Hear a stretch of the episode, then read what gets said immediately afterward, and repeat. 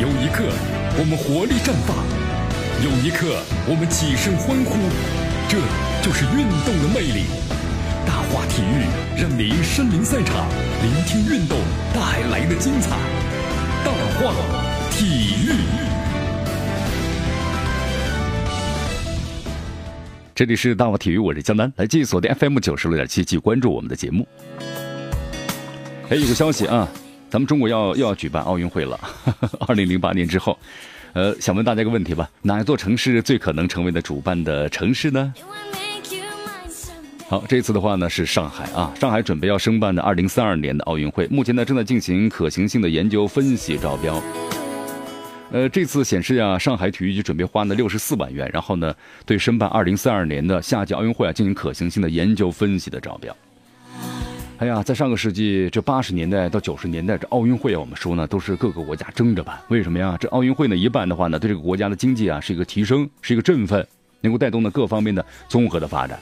但是再往后的话呢，就不太一样了，劳民伤财，就是这样哈。所以现在这个奥运会啊，很多就基本上以前是招标嘛，那么着就投标，但现在的话呢，没人接招了啊。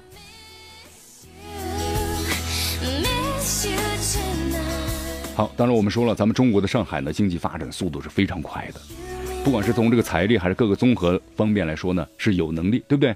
我们要让上海呢更好的走向这个世界的话，咱们举办一次奥运会，能够更好的扩大上海的知名度。所以说，做任何一件事儿啊，都是有利呢必有弊，有弊呢必有利，咱们就看这个弊大于利呢，还是利大于弊，对吧？是利大于弊，那咱们这事儿呢就完全可以去做。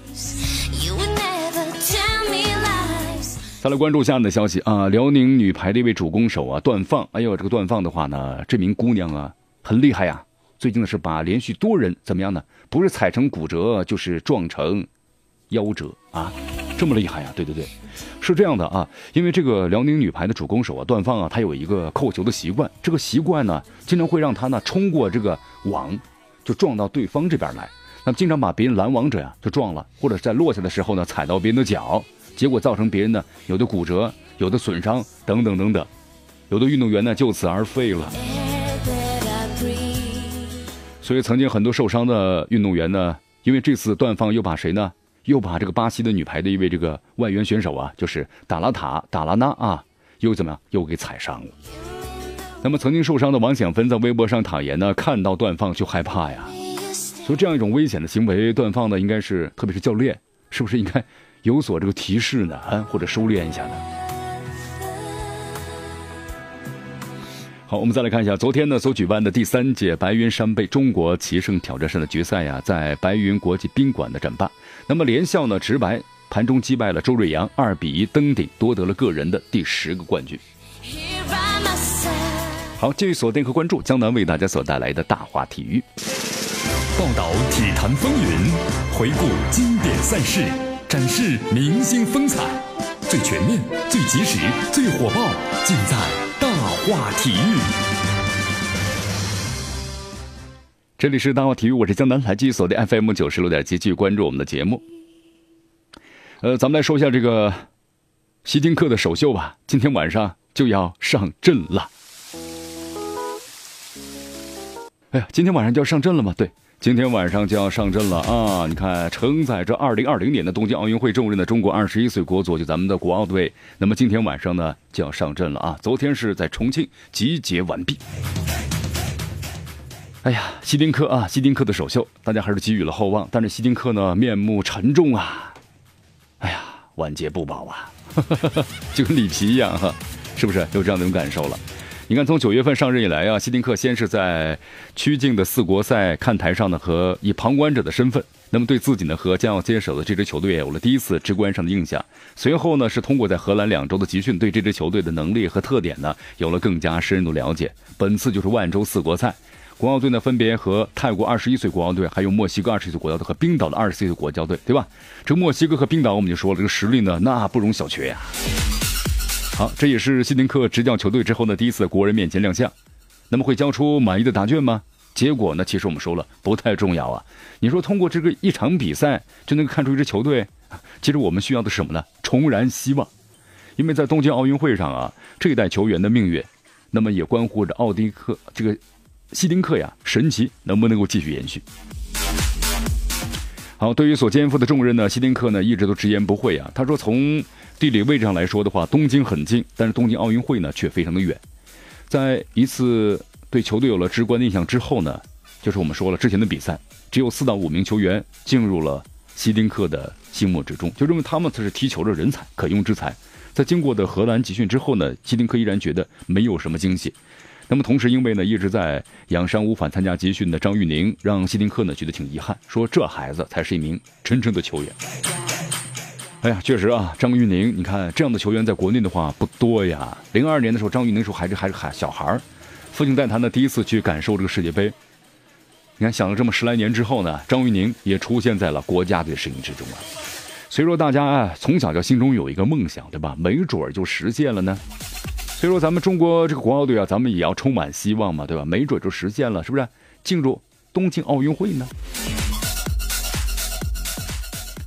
好，目前的话呢，像国内这个九七九八年龄段最好的球员呢，都基本上在这支奥运球队当中了啊。比如说像黄子昌啊、陈冰冰啊、张玉宁啊，对不对？都是在这个当中了。那么很多都是通过联赛打比赛啊，获得了很好的这个主力的位置，比如胡静航啊、冯博轩呐等等等等。再加上林良铭啊，还有这个姚道刚等等，在海外效力几名球员。目前这支球队的主力框架就是由他们的所构成的啊。但是呢，这支球队啊，虽然呢感觉还行。就是包括也包括海外的球员，但是让希丁克呀依然没办法的满意。根据了解啊，说希丁克呢一直在想试图去发现呢这个年龄段里有没有更加优秀的球员，但是到目前为止的话呢没有结果。这个荷兰集训结束之后啊，希丁克和孙继海呢去印尼观看了十九岁的这个亚青赛，希望能够有所收获。最终啊也只从咱们十九岁的青年队当中有刘若帆，还有呢蒋胜龙等三个人，而且之前呢一直。就是呼声很高的国情的高中锋郭田宇没有入得希丁克的法眼。哎呀，所以说你看选择没有太多的了啊！你想要再补充更多的主力新人的话，那很难很难。那么另一方面呢，通过现有的球员能够尽快的确认球队的二十三人名单，确定的球队的主力框架，时间很紧啊！你球队有个磨合的问题啊，不能的各自单干，球队是靠整体啊。希丁克表示，明年一月份到来之前要确定二十五人的阵容。那么，同时确保真人能够以最好的状态帮助球队完成明年三月份的奥运会的预选赛的第一阶段，那也是一段考试啊！如果这球队没有打好的话，希丁克也可能就会下课了。好，从十月份开始带队啊，到明年三月份奥运会的预选赛第一阶段，希丁克的时间很紧很紧啊，只有五个月的时间。那么现如今的第一阶段的分组抽签仪式已经产生了，中国队和马来西亚、老挝和菲律宾分在了同一组。那么这个分组形式啊，对中国来说，我们说就是上上签嘛，是吧？从小组出现来看，说难度不大，菲律宾、老挝、马来西亚。但是我们说了，中国队啊，是现在是遇弱呢则弱，对吧？遇强呢也强不起来。以前是遇强则强，遇弱则弱。根据规定的话呢，十二个小组第一和四个成绩最好的第二名获得出线权。马来西亚呢，作为这个小组的东道主，肯定希望能够获得第一。但在这个年龄段呢？中国此前呢和马来西亚还没有交过，不是交过手呢，还没有输过，所以咱们呢是占得了先机。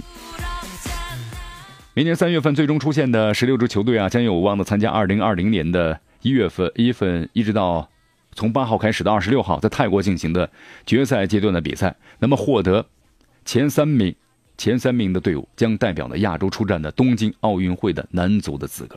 你想，如果日本跻身于前三名的话呢，就获得第四名的球队将获得东京奥运会的入场券。因为日本队啊本身是作为东道主，其实可以免试的啊。但日本队呢还是希望通过这个比赛打一打，这样是很好的一个备战。好，尽管外界呢并不是特别看好希丁克能够带领国奥队呢完成任务啊，希丁克也坦言太困难了。但也许这样的话呢，我们也觉得会激发呢激发这个球员的斗志，是不是？不管怎么样，这比赛已经是摆在了眼前。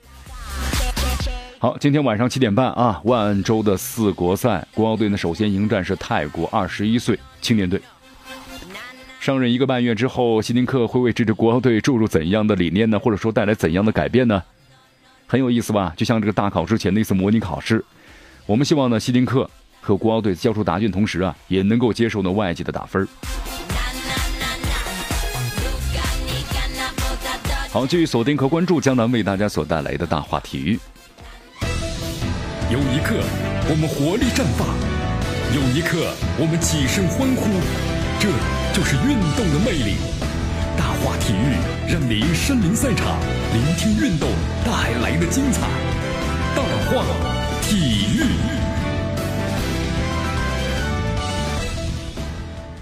继续回到江南为大家所带来的大话体育，来继续锁定 FM 九十六点七，继续关注我们的节目。这二十五岁国足训练已经是有一段时间了，而且是军训，是吧？啊，军训了，也结束了啊。为大家介绍一下吧。呃，再过几天，就十九号的时候呢，集训队要举行的结业典礼，足协也邀请了中超还有中甲俱乐部的主要负责人呢都要参加。那么同时在十一期间呢，中国足协下发了通知，要组建呢国家的集训队。呃，从十月八号开始，二十五岁国家集训队啊就在北京体育大学呢是集训了。然后呢，主要是手机呢全部要上交，专心训练，不踢球，其他的什么都要做啊。好，锻炼之后到底有没有效果呢？或者说带来什么样的效果呢？这大家所期待的。我们再来关注一下亚冠啊。昨天下午的时候呢，亚足联就是发出了媒体的通知邮件，二零一九年亚冠的这个抽签仪式的小组赛呀。呃，在十一月二十二号的下午，就是下周四的时候，在位于马来西亚的吉隆坡的亚足联的总部呢来进行。呃，根据最新消息的了解啊，这次二零一九年、二零二二年两个亚冠联赛的话呢，中超的这个亚冠名额呢，从原来的二加二呢变成现在的三加一，也就是说呀，前三顺位的中超球队呢直接进入亚冠正赛。那么只有一支球队要参加最后一轮的亚冠资格赛了，以前是两支球队。和参加这个亚冠的前三个赛季相比啊，今年呢加盟中超冠军的上港队第一次不用打资格赛了，而是直接呢出战亚冠的小组赛。如果这次亚足联抽签仪式和原来差不多的话，那上港队的二零一九年啊这个亚冠小组的签位也是相当稳定的，不是 E 组第一，那么就是 F 组的第一，是吧？咱们来分析，如果在 E 组的话啊，在 E 组的话呢。如果抽出的第一个球是中国，那么上港队就要进入一组了。这个组的话，前三个对手呢，分别就是泰国超级联赛的冠军武里南联，对吗？中国老对手了。日本的第四顺位呢所在的资格赛晋级球队和韩国的第四顺位的球队。武里南联的话呢是亚冠的常客，每隔五年之后啊可以再次小组的出现，挺有意思。不过呢和上港队一样，在淘汰第一轮就出局了，基本上不敌韩国的最强球。这个韩国的球队啊很难。好，但是我们说了，这个乌里南联的话呢，小组赛表现的还是不错的。你看主客场都逼平过广州恒大队，是不是？所以说呢，不能够掉以轻心啊。因为韩国联赛和日本联赛啊，在二零一八赛季呢都没有结束，所以说上港队如果在一组的话，那另外两个对手现在呢你无法确定了。从目前来看的话呀，日本第四顺位的球队只要是。呃，就是说，不但要看这个联赛的排名，还要看天皇杯决赛的结果。上港队曾经在亚冠联赛上啊遇到过的鹿岛鹿角、FC 东京，还有这个浦和横钻，那么都是潜在对手。另外还有可能是来自于北海道的，像这个札幌冈萨多。好，如果是在 F 组的话，如果抽签仪式呢，第一个被抽出来的是韩国，那么上港队就会进入呢 F 组。那么这个组的话呢，同时呢还有。上个赛季澳大利亚的联赛的季后赛的冠军，那么常规赛啊第四名球队墨尔本胜利，还有韩国的足协杯的这个冠军，包括呢日本的第三顺位所在的资格赛的晋级球队，墨尔本咱们就不再多说了吧，老对手老朋友了，是不是？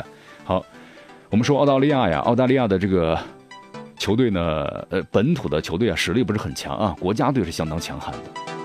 好，其实不管怎么样吧，咱们就好好踢，锻炼自己，对吧？水平才能不断的提升，冲出亚洲，是吧？走向世界。好的，朋友们，今天节目到此结束，我是江南，咱们明天见。